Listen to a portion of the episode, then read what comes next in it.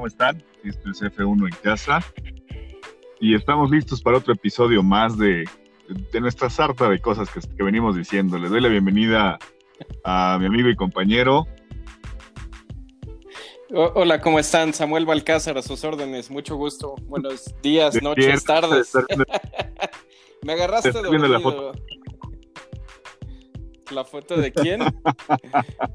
¿La foto de quién? Deja de estar viendo la foto. No, no, no, ese eres tú. Tienes el póster ahí arriba de la cama. Ah, no.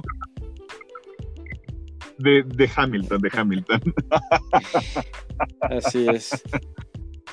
Bueno, y sus servidores, Mauricio Mariscal, buenas noches, días, tardes, como nos estén Saludos. escuchando. Saludos a todos los que nos escuchan. Y pues ahora sí, mis amigos, este nuevo episodio, nuevo tema. Eh, ¿Con qué te gusta que, que- que empezaríamos? Pues habíamos estado debatiendo a lo largo de esta, no esta semana, sino estas semanas de Drive to Survive, ¿no? Eh, la temporada 3. Yo te soy bien franco, no había, te lo había comentado, no había visto ni siquiera ni la 1 ni la 2, no había visto ninguna de las tres temporadas y por ahí estuvimos debatiendo, entonces nos íbamos a arrancar con Drive to Survive y nuestra opinión en concreto de la tercera temporada, ¿no? Pues sí, digo, ahí este, ya me gustaría acotar. Lo que dices que no las has visto, no seas mentiroso. Me, me- hasta me has platicado No, capítulo. no, no, por o sea, no las había, Está bien, hasta el interesante. no las había, no las había visto. No, no, no. No, la verdad te soy bien honesto, no las Bueno, había visto. Eh, me, me aventé las tres de un jalón en una semana, pero no, no me llamaban tanto la atención. Ahorita, de- enfocándonos en concreto en la tercera temporada, mi opinión, si me preguntas a mí mi opinión, Mauricio, em, ¿Qué te pareció? me, me parece bien, de- considerando y, y sin olvidarnos, porque hemos estado escuchando opiniones divididas, ¿no? Tanto a los que sí les gusta, los que no, los que la están tirando hate, pero a todo. Y sobre todo mucha gente, me he encontrado mucha gente, partiendo de ahí, me he encontrado muchísimos amigos que no veían para nada la Fórmula 1, que no eran fans ni eran fanáticos de, de los deportes automotor. Y te lo juro, o sea, a raíz de la tercera temporada, por eso me llamó mucho la atención y me decidí a verla porque se, se han metido mucho, eh, por lo menos ya la primera carrera se la, se la aventaron. O sea, sí, sí logró, sí está logrando el principal objetivo, que es atraer más público y hacer más emocionante el, no, no solo el mundo de las carreras, sino la Fórmula 1 en concreto para el nuevo público. Si tú me preguntas a mí, Eso, eso creo que creo que es un gran Sí. acierto, ¿eh? Ah, Y perdón que te interrumpa, yo creo que eh, el tema de Liberty Media que ha estado haciendo con, con esta serie que le da un tono melo- melodramático y con todo el tema de una novela, porque eso ha pasado, este, creo que ha logrado su cometido. Creo que precisamente este tipo de podcast que estamos haciendo es dirigido a todos aquellos que apenas empiezan y empezamos en este, nego- en este negocio, en, este, en esta afición a la Fórmula 1 y creo que en esa parte eh, yo le pondría palomita a Liberty Media con, con Sí, sin duda. Yo sí lo he visto desde la ¿no? Pero este, en esta tercera temporada creo que toda la parte mediática que pasó con, con Vettel, todo lo que pasó con Checo, a final de cuentas, eh, creo que generó esa, esa parte de expectativa de, de, "Ah, vamos a ver qué, ahora qué dicen del Checo, siendo que en la temporada 2 este, lo, tocaron, lo atacaron mucho, ¿no? Y en esta, pues creo que sale bien librado todo, todo el asunto. Dejan muy bien parado a, a- a Stroll y familia con, con Racing Point. Y al final de cuentas, este, pues el melodrama que vivimos nosotros desde antes con lo de Checo, lo hicieron ver muy digerible, ¿no? Exactamente. Más que digerible, yo, yo pensé que ibas a decir muy ligero. Te voy a decir en concreto eh, qué fue. Mucha gente que no había visto la Fórmula 1 y que no estaba para nada inmersa en esto, me dicen que se les hizo muy emocionante y por ende, eh, pues se engancharon. Y yo les hago un comentario y creo que ahí todos tienen que coincidir conmigo. No es un comentario eh, por demás eh, presuncioso, ni, ni mucho menos. Pero lo que yo le dije a más de una persona fue, te logró enganchar, te logró emocionar y créemelo, lo que viste en la temporada 3, que en concreto es la, eh, es la temporada 2020, todo lo que sucedió eh, eh, a lo largo de la temporada 2020, en verdad y sin exagerar, no es ni el 20% de la emoción que tuvo, que tuvo la temporada 2020, te lo juro, o sea, la temporada 2020 no empezaba y parecía una telenovela mexicana, o sea, los que nos escuchan de, de aquí en nuestro país de México, te lo juro, o sea, literal parecía una telenovela de México que ya no, ya no firmaron con Fettel y enseguida al siguiente día inmediatamente que ya anunciaron a Carlos Sainz. Y ahora qué va a pasar con el lugar de Sainz, pues que ya anunciaron a Ricciardo. Y ahora qué va a pasar con el lugar de Ricciardo, pues que ya ya ya anunció Alonso su regreso. Partiendo, y la, temporada, todavía no empezaba ni siquiera ahí, ¿eh? O sea, partiendo de ahí, imagínate un hueco de emociones así que decían, esto está más emocionante que la temporada en sí, y todavía ni siquiera empezamos. Y yo siento que no los culpo porque son muy pocos capítulos, son 10 capítulos. Partiendo en concreto, si me preguntas qué me pareció buenas secas, pero a mí no me logró, me estoy quitando totalmente yo la capa del aficionado del aficionado de hace tiempo, de años, de niño, no me logró enganchar, te lo juro. partiendo de un hecho tan, tan simple como algo, a mí se me hizo, y por exagerado que suene, se me hizo hasta una falta de respeto que no tocaran un tema como por ejemplo Williams. A Williams le tuvieron que haber dado un capítulo completo, Mauricio. Pero es que es que es a lo que voy, o sea, eh, si vieras la temporada 1 y la temporada 2 completas, este, anteriormente no le habían dado el protagonismo que les dieron a estas escuderías en la tercera temporada. La primera y la segunda temporada fue muy de la tabla baja y la tabla media máximo. O sea, a Ferrari. No, no, no, pero yo me, a Mercedes. No, yo me estoy refiriendo a Williams, el, el, que la familia Williams se fue de la Fórmula 1. O sea, el tema en concreto no lo mencionaron nada. Hubo, un momento donde. Ah, pero mira. La temporada no, me, no me acuerdo qué carrera fue. No, pero estamos hablando de eso sucedió en la temporada 2020.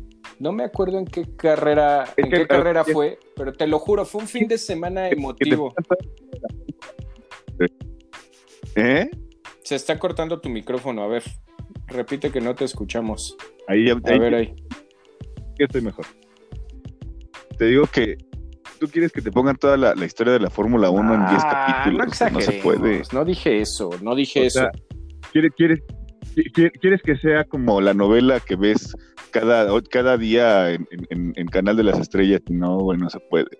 No, mira, es lo que te digo. Yo creo que Liberty Media aplicó la de vamos a empezar a hacer experimento con las, con las escuderías menos renombradas en algún momento de la, de la temporada, las menos pues vistosas en algún momento, por así decirlo, y le dedicaron bastante tiempo en la temporada 1 y la temporada 2. Esta temporada 3 creo que todo el mundo esperaba que hablaran de, lo, de las principales noticias que, que, salieron en el 2020. O sea, lo que ya sabíamos que había pasado, nada más queríamos ver de, ay, a ver cómo lo vivieron, ¿no? Es todo. Si a mí me preguntas... Que fue el cambio de Ferrari, de, el, el, Martin el cambio de Checo. Yo sé que en 10 capítulos es muy complicado, Mauricio. No, no estoy, eso no se discute. Pero poniendo el ejemplo claro de la situación de Williams, o sea, estás hablando de que es un, eh, por exagerado que suene, es una situación histórica. Es la última familia, eh, era el último equipo de garage que quedaba, así literalmente. El último equipo de garage que quedaba en la Fórmula 1 era Williams.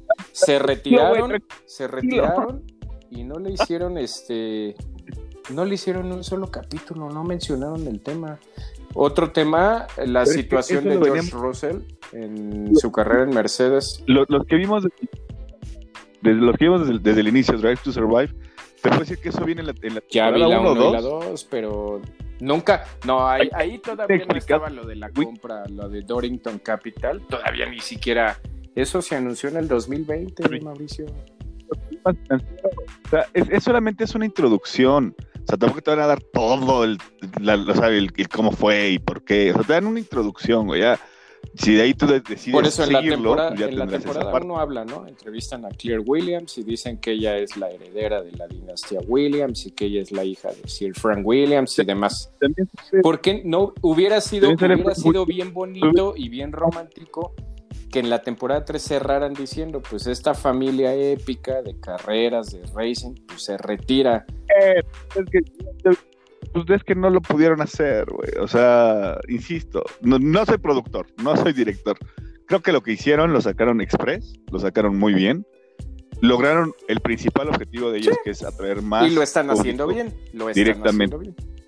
hacia el- el- Y creo que van a venir cosas mejores. O sea, ya hablaron de todas las escuderías a nivel general. O sea, yo creo que podemos esperar este, esta siguiente temporada que se va, que se está empezando a generar de una manera distinta. ¿Por qué? Porque también los equipos están dando otra cara otro Sí. año más, ¿no? Me, me queda claro, mira, Que para mí, para- Voy a dejar algo bien claro. No espero, o sea, dices, no, que no se pueden 10 capítulos. Digo, tampoco espero los highlights ni, ni un resumen.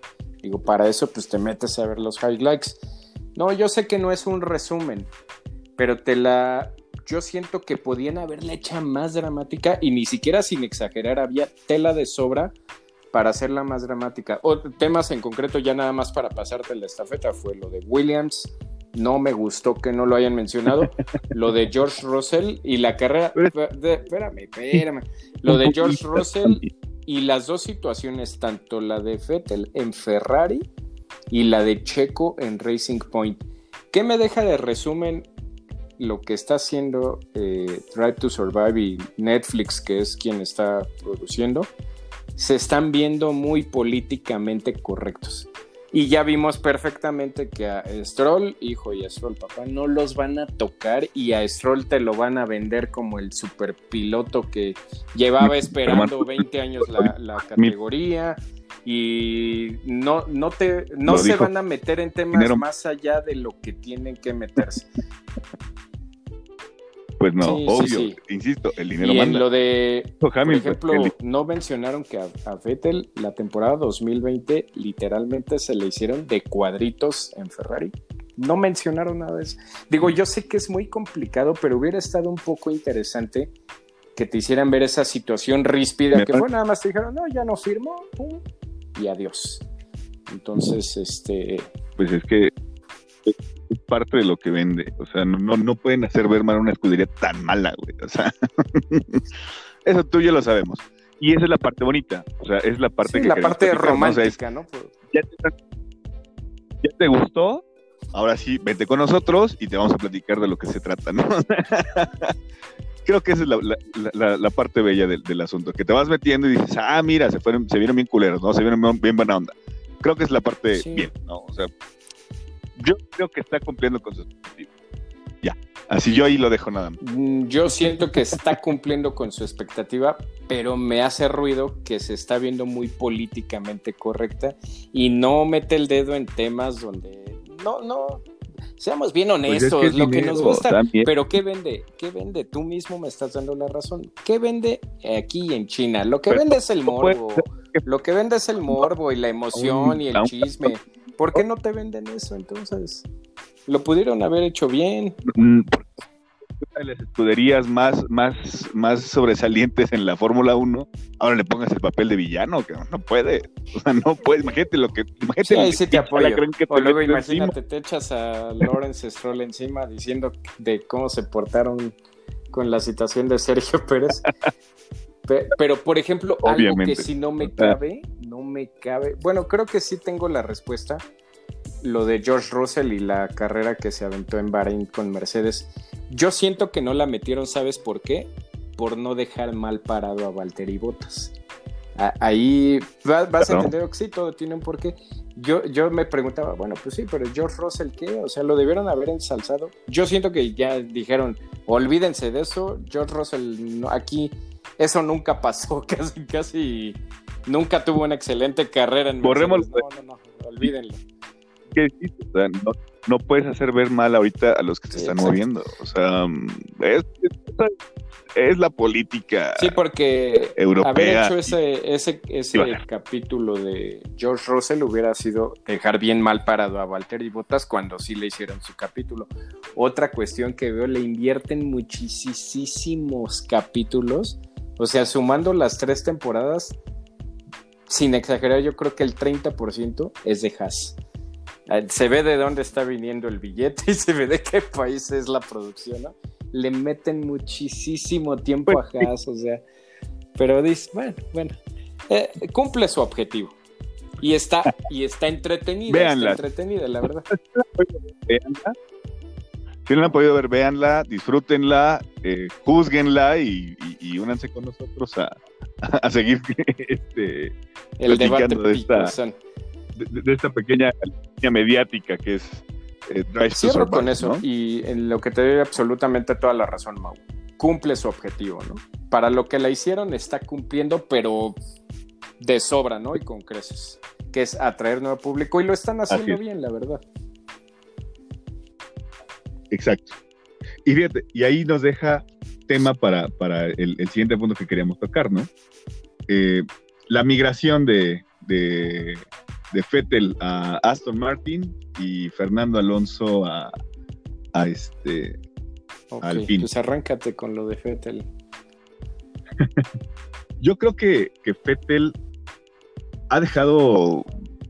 Bueno, ya, ya vendrá el capítulo de Fettel y lo platicaremos, pero yo esperaba más de él, eh, por lo menos un poquito más de casta, un poquito más de, no sé cómo, cómo, cómo clasificarlo, eh, carácter, por así decirlo, con, con, Aston Martin. Y creo que, creo que le quedó grande esta vez y ya, ya no tiene el pretexto de que es que ahora el equipo ya no cree en mí, ¿no? Creo que esta primera carrera que hace Fettel en, Aston Martin eh, demuestra que trae un tema eh, mental, psicológico de, de, cualquier deportista cuando no le están saliendo bien las cosas, ¿no? Entonces, para mí creo que es uno de los, de los grandes fracasos en este primer Gran Premio de, Bahrein, en el que yo esperaba mucho, o sea, dije, va, va a competirle mínimo a los Ferraris, ¿no? O sea, de ese, de, ese tamaño, para que se vea de que realmente era, era un tema de, la escudería y no de él, y se vio mal. O sea, sí se vio mal el, el error que tuvo por ahí con, con Ocon. Fue con, Este, no, con Ocon, con Ocon. Con Ocon. Con el Alpine de Ocon. O sea,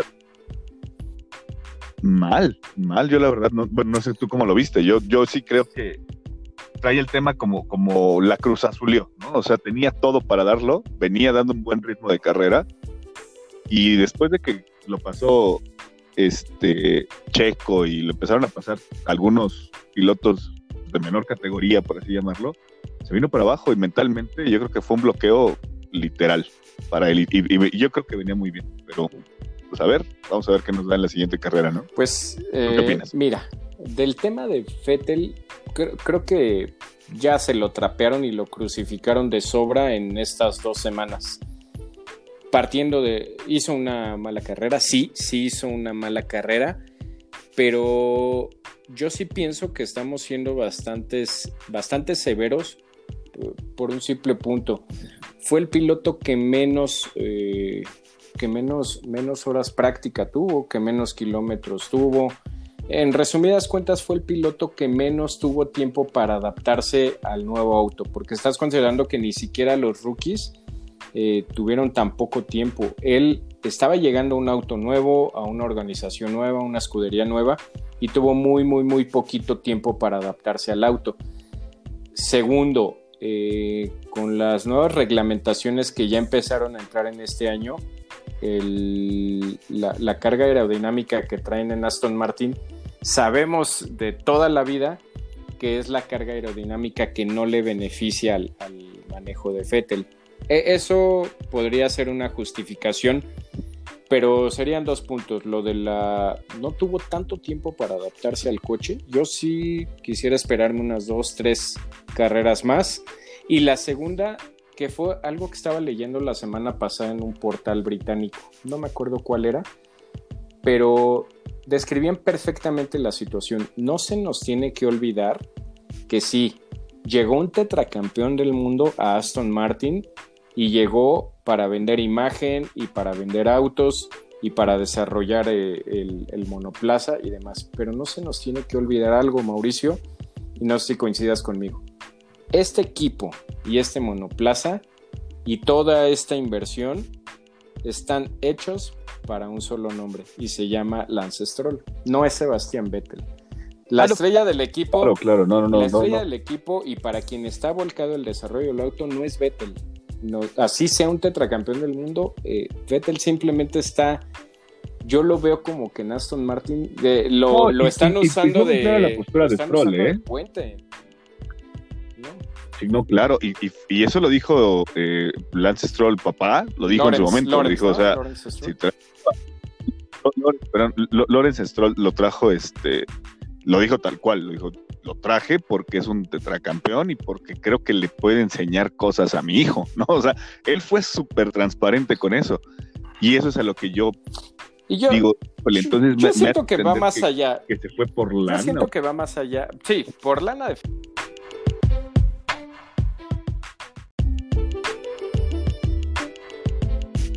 Más allá por... Listo. Sí, te decía que va más allá. ¿Por qué dices? Ah, eh, tenemos que partir de, recapitulando un poquito. Yo siento que va más allá. No creo que ella lo haya traído para que su hijo le aprendiera seamos bien honestos, se trajo un tetracampeón del mundo alemán para vender coches, para vender Aston Martins en todo el mundo. ya con todo el paquete, el paquete de acciones que tiene ahorita, pues lo trajo para vender. Y, y esa es, esa es parte de, tiene dos objetivos, ¿no? Desarrollarle a su hijo una escudería ganadora para que levante el campeonato de, de pilotos y la segunda, pues levantar las acciones y las ventas de Aston Martin, ¿no? Entonces, nada más para, cerrar ese punto con Fettel, que no se nos olvide eso, no, el desarrollo del auto no va a ir dirigido a él, él está ahí eh, para lo que le puedan dar en cuanto a lo que se venga gestando de ese monoplaza. Y dos, tuvo muy poco tiempo para probar ese monoplaza y ese monoplaza en particular no se adapta a su estilo de manejo. Entonces, yo, yo sí sería de la idea de que le demos pero unas dos, tres carreras, pero en algo, espérame, ya nada más para cerrar el punto, pero en algo que sí te doy completamente la razón y que no es ningún secreto y que todo el mundo lo sabemos, eh, Vettel está mal desde, desde hace dos años, ¿no? Y ya trae una cuestión psicológica que, que a veces dices, ¿cómo puede ser que un atleta de ese nivel y un hombre que ha ganado cuatro campeonatos del mundo pueda eh, caerse en esa espiral y, caer y caer y parece que está en un tobogán y, se sigue, ahora sí el ejemplo que dabas del Cruz Azul y se sigue cayendo y cayendo y dices, ¿cómo es posible? O sea, ¿cuándo va a salir Vettel? Porque talento, creo, sus cuestiones técnicas y su talento, sus cuestiones técnicas creo que ni siquiera están en discusión y ni siquiera se ponen sobre la mesa, ¿no? Yo te puedo es decir un tema aparte, pero sí es mental. Si sí, Vettel, pudiera recuperar, no sé, el 20% de la confianza que tenía cuando, cuando estuvo en, Red Bull, yo diría, es, es, un, es un piloto para preocuparse. Hoy pero, es, un piloto de relleno, la verdad.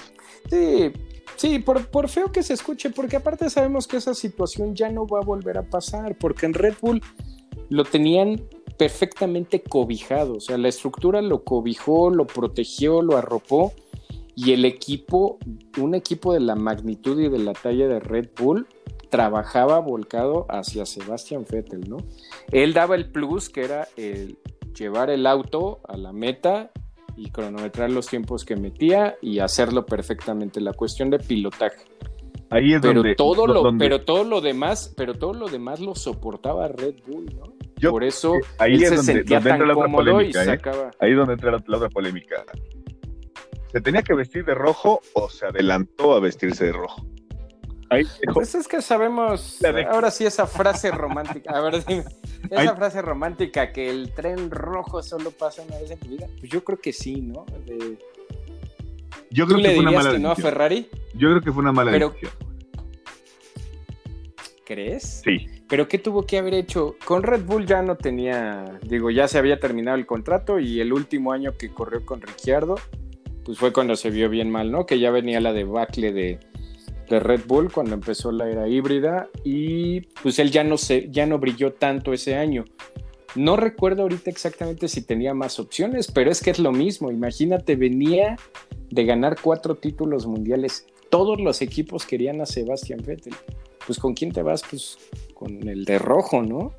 Sientes que se precipitó, pero entonces, ¿qué tuvo que haber hecho o a dónde se tuvo que haber ido? Pues tampoco había es que, mira, creo que creo que más opciones. Por el proyecto Ferrari y Ferrari después del, del, de la famosa penalización que nadie supo qué pasó, este, pues viene, viene la, la, debacle de Ferrari, ¿no? También.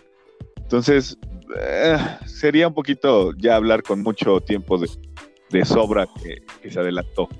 Creo que a lo mejor y también estoy viendo muy, muy quisquilloso por ahí, pero yo creo que sí, este, definitivamente no es de los hombres que dejen marca en Ferrari más que para mal. la verdad es la... Pero yo ahí no coincido tampoco porque pues es ya creo que el segundo piloto o el tercero, no tengo el dato ahorita, el segundo o tercer piloto con más victorias en en la escudería. Me queda claro, tal vez no ganó un título, que es a lo que vas a Ferrari. Es que es eso. Y, abajo de eso todo es fracaso, pero pues tampoco creo que haya pasado de noche porque, fíjate, estuvo cuatro temporadas y es el tercer piloto con más carreras ganadas en la escudería, ¿no? Sí, pero le faltó la pimienta al final. O sea, yo creo que no, o sea, si nos ponemos exigentes, no logró lo para lo que lo llevaron. El título del mundo no se, no se logró, no lo pudo. Yo creo, a mi opinión, yo sí, yo, yo, yo sí lo pondría, no entre los históricos, pero yo sí le haría un hueco en la historia de la escudería Ferrari. Yo sí se lo haría. Como, pero es que volvemos a lo mismo. Antes de él estaba Fernando Alonso. Bueno, Fernando Alonso tampoco ganó absolutamente nada con Ferrari. Es el siguiente, es el siguiente en, la parrilla de juicio. Precisamente, y lo acabas de dar el Q, ¿no? O sea, Fernando Alonso. ¿Qué pedo con Fernando Alonso? ¿Ahora me arranco yo o qué onda? Sí, por favor, respóndeme esa pregunta. Pasó al PIN para poder decir que Fernando Alonso tenía que regresar, caray. Te voy a decir cómo veo la situación de Alpine y Fernando Alonso. Y muchos, puta, me van a crucificar, ya lo veo venir. Esta, este, este idilio que hay ahorita de Alpine y Alonso y demás, ¿sabes cómo lo veo? Esa película la vi hace no tantas temporadas con el proyecto McLaren Honda Alonso. ¿Sí? Y tú dime cómo terminó eso. No, pues, pues. Así, así como lo, así como están ahorita, Mauricio, así nos lo vendieron. Así es. Hombre, este es el proyecto del siglo y Fernando Alonso va a cosechar campeonatos y va a llevar a la gloria. Eso, eso mismo y la fábrica de sueños, como me acuerdo que ese mismo escuché cuando llegó en su segunda etapa a McLaren, cuando llegó la motorización Honda y llegó Fernando Alonso. En concreto, que te digo, a Fernando Alonso yo ya no le creo absolutamente nada. Así, por brusco que se escuche. Ojo, no estoy diciendo que sea un mal piloto, porque la gente luego ya nos... No estoy diciendo que sea un mal piloto, igual que Vettel. Las condiciones técnicas y el talento fenomenal, creo que ni siquiera está, ni siquiera está en tela de juicio, ni siquiera entra en la discusión. Yo no estoy hablando del talento y de las cuestiones técnicas, pero sabemos que para ser piloto tienes que ser integral en muchas cosas.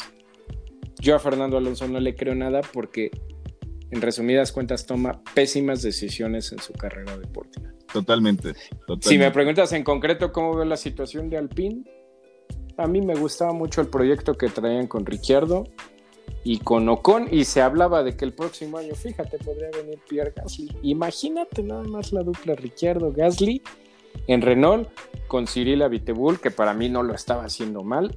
No, y, cambian, y cambian totalmente porque, pues seamos bien honestos, la situación de Alpine la cambiaron por cuestión pues de lo mismo, ¿no? De hacerle un poco de frente a Aston Martin, llega una escudería legendaria, pues también tenemos que traer un nombre legendario de competencia, de racing y, y traerlo para hacer frente. pero lo hicieron porque, pues por todo el monstruo y el fenómeno mediático que representa el nombre de Fernando Alonso, ¿no? Así es. Pero, Mm, no. pero creo, creo que le quedó no, grande. Creo que le quedó grande ese fenómeno que tú mencionas. Creo que sí le quedó un poquito grande.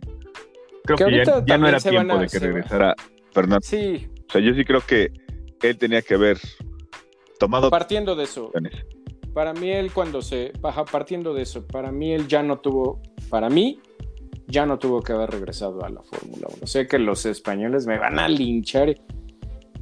Ojo, eh, está ahí el Dakar, lo hizo excelentemente bien, podía haber seguido probando suerte en la Indy y tarde o temprano la iba a ganar porque así es Fernando Alonso. Claro, claro. claro. Estaba el Mundial de Resistencia, está... eh, Pero este, yo, yo, este, yo lo mismo. O sea, yo creo pero ya no, no siento que ya su tiempo era la Fórmula 1. Y si quería llegar a los 40 años siendo piloto de Fórmula 1, pues se hubiera quedado, no, nunca se hubiera ido. Para mí ya no tuvo que haber regresado. yo creo que ya llega a un momento donde vienen muchísimo talento joven, donde viene con muchísimo más empuje.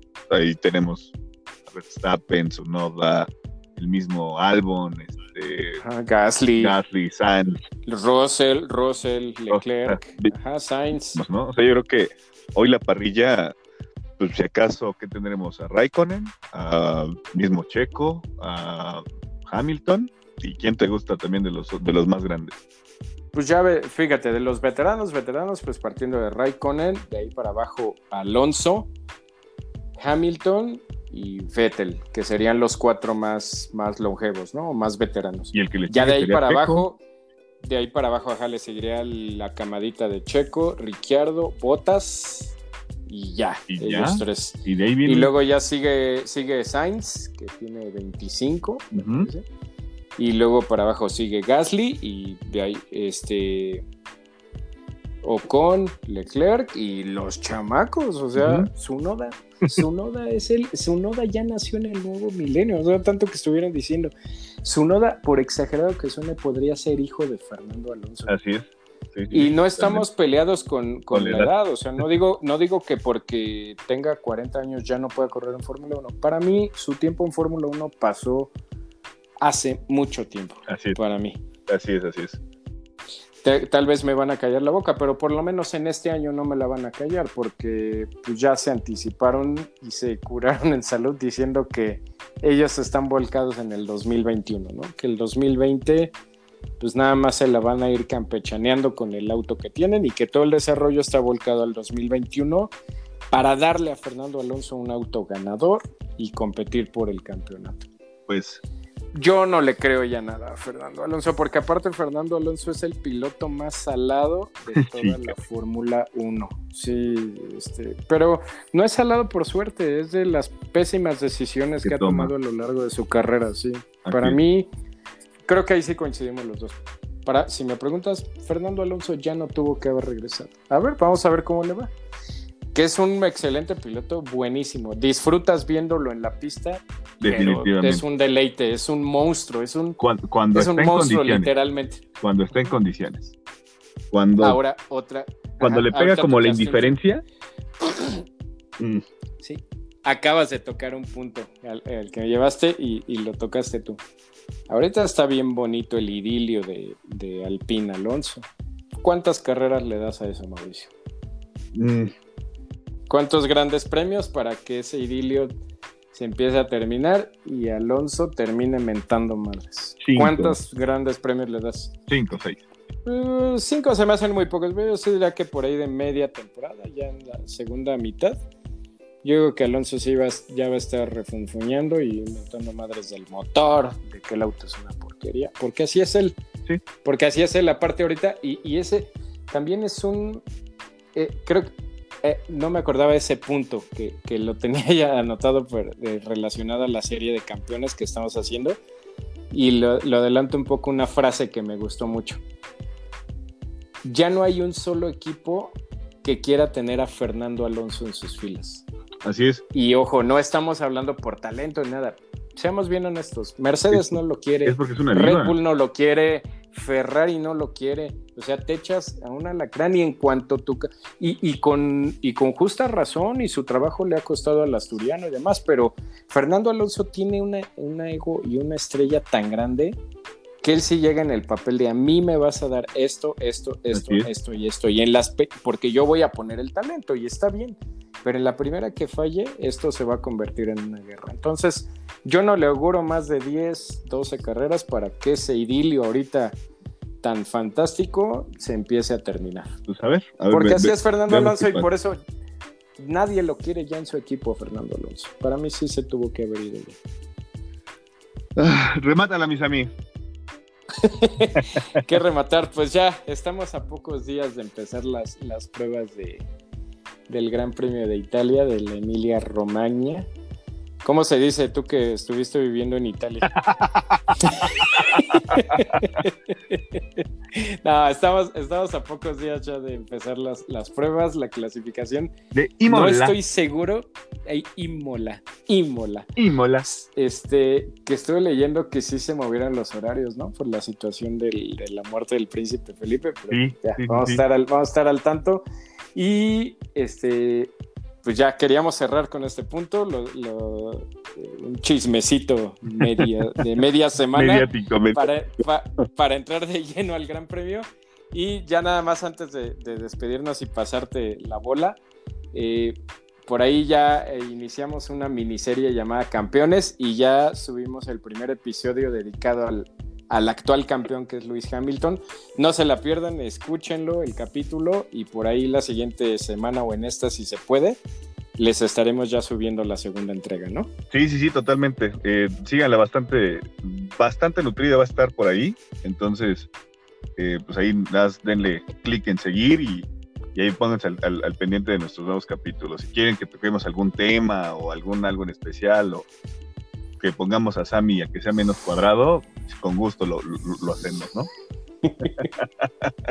Soy el más imparcial y objetivo de este, de este grupo. De este grupo de dos personas. Es tan falso, este es tan falso como que yo vivía en, en, Italia. En Italia, en la Emilia Romagna. Sí. Pero bueno, es un gustazo nuevamente que estén con nosotros. Sí. Se despide de ustedes, Mauricio Mariscal y nos despedimos, Samuel Balcázar. Es un gustazo, como siempre, platicar, mi estimado amigo Mau. Igualmente, cuídate un abrazote a la distancia, cuídense mucho, pónganse su cubrebocas y, y pues, a darle con todo. Cuídense mucho, saludos. Hasta luego. Bye.